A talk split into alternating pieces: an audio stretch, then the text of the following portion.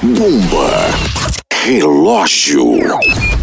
Em que novela Fábio Júnior engravidou uma secretária eletrônica que tava na garantia?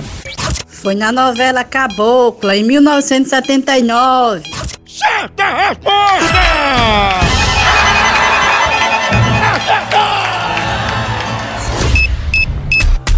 Bomba. Relógio. No Brasil é só moção.